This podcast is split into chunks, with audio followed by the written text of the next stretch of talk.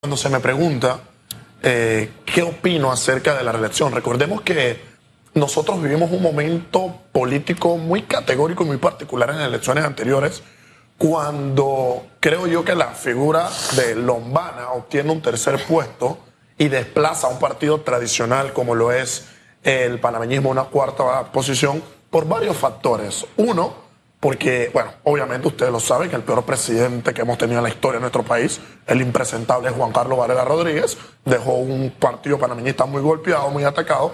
Pero dos, recordemos el momento que se vivía sobre no a la reelección, no a la reelección, no a la reelección. Y sobre este punto de reelección o no reelección, yo tengo un análisis muy particular, mi querido Félix Antonio, que por ejemplo, yo estoy a favor de la figura de la reelección. A ver, ¿por qué estoy a favor de esto. Cuando usted llega a un puesto político, supongamos en el 2024, usted llega a la alcaldía de Colón, usted llega a la alcaldía de Panamá, usted llega a una asamblea o usted llega a una junta comunal X, póngale la que usted quiere. Cuando usted recibe un puesto de administración pública que en cinco años no se hizo nada, o se malversaron fondos, o se mal utilizó el dinero de descentralización, o no hubo un impacto social de gran medida, lo que ocurre en el mundo público es que cinco años de no haber trabajado bien realmente tienen un impacto a la larga de 10 o 15 años dentro de ese sector. Entonces, cuando usted llega a un puesto que no se administró de manera debida, usted no lo puede corregir única y exclusivamente en cinco años. Cinco años usted necesita para tratar de empezar a poner la carreta a andar y luego es que usted puede empezar a tener algún tipo de resultado, algún tipo de impacto. Entonces, lo que ocurre es que yo estoy a favor de quienes busquen una reelección, pero que trabaje. Que, una que uno diga, oye, esta persona, Félix Antonio, no tiene ni que hacer campaña porque sin duda alguna es un buen político. Por ejemplo, a mi entender y a mi criterio, Juan Diego Vázquez es una figura que podría reelegirse. Él tiene su ideología, él tiene su discurso y él dice que lo va a mantener, lo cual está muy bien. Edison Brose es una persona que ahora está buscando la alcaldía de Panamá, para mí es un, un, candidato muy potable, pero es una figura que debe de reelegirse. Gabriel Silva, por dar algunos ejemplos de personas que mi criterio... Pero no quisieron. no, no, lo quisieron por, por preservar su ideología y predicar con el ejemplo. Ya que usted ha mencionado a algunos diputados, le menciono otros. Si usted cree que debe o no reelegirse. Claro, El diputado Sergio Cheyo Galvez quiere reelegirse como representante del, Chorrillo, busca la reelección como diputado y aspira a la, alcaldía de Panamá. Mire, para mí esto es completamente impresentable. Esto no, no debería permitirse. Creo que el caso también que se manifiesta de Zulay Rodríguez, creo que Zulay está buscando eh, la diputación en San Miguelito. Creo que está corriendo la alcaldía también, eh, postulada por, por un partido y también está en la contienda como una de las tres figuras presidenciales. O sea, una persona no debería ostentar más de un puesto público. La administración pública carecería de sentido. O más allá, entonces no hay personas competentes con las habilidades y los recursos que en efecto uno mantiene. Pero ojo, ¿por qué yo estoy a favor también de que exista la figura de la reelección? Porque no es el candidato el que define si se reelige o no. ¿En mano de quién queda que una persona se relija o no?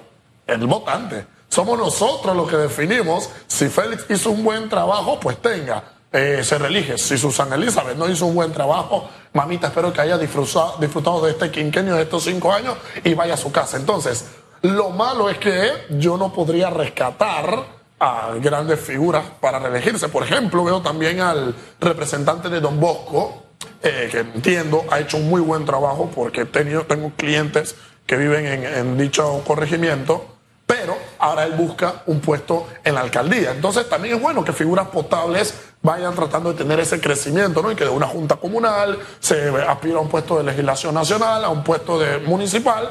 Pero bueno, esta es mi entender en cuanto a la figura de reelección. Es tu trabajo el que te reelige es sin duda alguna cómo te desenvuelves, es tu perfil el que habla por ti, así como de los jueces y de los magistrados hablan su fallo, pues creo yo que de los que administran la cosa pública hablan de ellos, pues claramente ese rol de administrador, de fiscalizador y de cómo pudo no hacer leyes, etcétera, pues que define si debería o no seguir ostentando por 5, 10, 15, 20 o de manera vitalicia algún puesto público. Yo, yo coincido contigo que aquellas figuras que han hecho un buen trabajo, porque es que en cinco años no logras no se puede. en realidad eh, hacer algo sustancial que quede. Totalmente. Eh, pero en medio de, de todo este gran debate vamos a tener unas elecciones muy complicadas. Yo le digo a, Sí. a cada político con el que converso, estas elecciones no son como las de antes. Así es. Entonces, usted ahora tiene que convencer a la gente, ahora sí, no es hablar, es demostrar capacidad, hablar de mi trabajo, de lo que me antecede, y, y quizás la Asamblea reciba esa, esa renovación, puede ser con figuras, Así no será. solo de la libre postulación, tal, sino también figuras de partidos políticos que, que se están tirando por primera vez al Así ruedo. será. Así será. Pero el escenario es complicado también por lo que van a recibir con el pendiente del presupuesto, con el tema del salario mínimo, con el cierre de la mina, con la cantidad de desempleo, con la situación económica, porque a veces son muy machitos y machitas criticando y cuestionando, pero cuando llegan al puesto se dan cuenta que la cosa es complicada, mi querido Ian. Susana Elizabeth, estamos jugando las elecciones más importantes de nuestras vidas en el 2024. Eh, son complicadas, son críticas. El rol categórico que juegan las redes sociales hoy por hoy es decisivo. El despertar que ha tenido el pueblo panameño, pues sin duda alguna, también deja de lado eh, o aparta ese modelo clientelista, ese modelo populista y sin duda alguna, pues como tú muy bien señalas y coincido, Susu, pues hay que tener una vinculación clara entre lo que propongo, cómo y qué voy a hacer. Blandón es de la tesis que el próximo gobernante debe hablar con sinceridad desde el primer día y decirle al pueblo, como lo hizo Milei en Argentina, que no hay plata Sí. en vista de la situación económica en la que nos encontramos. Justamente ese ejemplo te lo quería poner de manifiesto, mi querido Félix, porque cuando Javier Gerardo Milei asume el 10 de diciembre su presidencia de manera oficial en Argentina, me encantó el discurso. Lo he visto y revisto más de tres o cuatro veces. El discurso fue explicarle a la nación de manera categórica y descriptiva cuál es el modelo de país que hemos heredado. Pero ojo, esto no fue una herencia que tuvo Argentina de los últimos cuatro años, porque ellos tienen sistema presidencial cada cuatro años. La herencia que hemos tenido en los últimos 40 o 50 años como país, las malas decisiones que hemos tomado, este es el pantallazo que tenemos. Yo quiero lo mismo del próximo presidente que asuma en nuestro país. ¿Por qué? Ya sabemos los problemas que vamos a asumir en caja del seguro social, tema de cierre de minería, tema de jubilados, tema de plan de pensión, etcétera, etcétera, y todo el recuento crítico y problemático que en este espacio de análisis nosotros le hemos puesto a usted en perspectiva. Y al saber que van a ser unas elecciones tan complicadas y que al mismo tiempo nos estamos jugando las elecciones de nuestras vidas, pero esto como un ingrediente adicional, y es en que no tenemos recursos. Ya la tacita de oro, ya el chanchito se reventó hasta más no poder. Entonces necesitamos qué cosa? Voluntad, esa sinceridad que nos plantea. Necesitamos que exista ánimos de gobernar para que las necesidades que tiene el pueblo, las problemáticas que existan en nuestra nación, encuentren solución en, en, en sin duda alguna una propuesta que se pueda plantear. Pero ya no podemos, y en el 2024, escúchese muy bien usted que vaya a ser presidente de la nación. Ya no se pueden hacer planes de eh, gobiernos, planes de quinquenios. Hay que empezar en una estructuración y planes de Estado, porque en la medida en la que reestructuremos el Estado, implementemos un plan a mediano y a largo plazo, ahí vamos a empezar con el gran camino, porque el camino para reestructurar el modelo educativo, social, económico, laboral de nuestro país, yo vislumbro, nos tomará mínimo 20 años. Pero ¿desde cuándo se, com se comienzan los 20 años? Desde que exista la voluntad de empezar a trabajar cuando la Asamblea quiera trabajar, cuando el Ejecutivo quiera trabajar, cuando el Judicial quiera trabajar, ahí todos vamos a poder estar en, en, tratar de buscar la luz y poder renovar que si los resultados en la prueba PISA, que si el Producto Interno Bruto, que cómo nos encontramos en la región, que cómo nos encontramos con nuestro balance económico en la nación, etcétera, etcétera. Pero necesitamos empezar a trabajar ya, porque si no esos 20 años se van a seguir aplazando con el tiempo y ya la carreta y el chanchito no aguanta una mala administración más y un mal gobierno más. Necesitamos planes de Estado ya para poder enrumbar el curso que tiene nuestra nación. La caja de, de, Seguro Social ya no aguanta esperar No aguanta más más. meses. El gobierno reiteró, manifestó que a través de una mesa se iban a buscar soluciones en este quinquenio y pasan los meses. Ya estamos a pocos meses de finalizar este quinquenio de la administración presidencial de Laurentino Cortizo y el escenario se mantiene.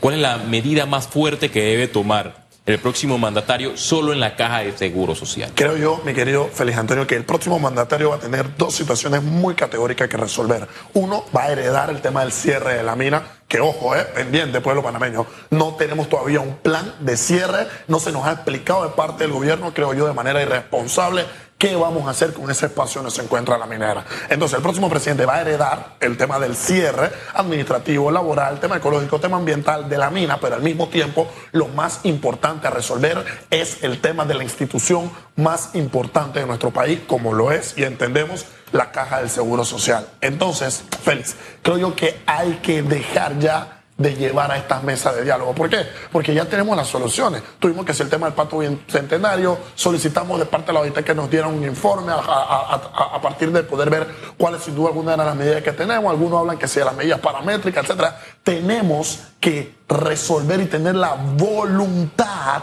de poner sin duda alguna el chanchito a andar y la caja del Seguro Social es preponderante si queremos pensar en el futuro próximo de nuestra nación si queremos pensar en el futuro.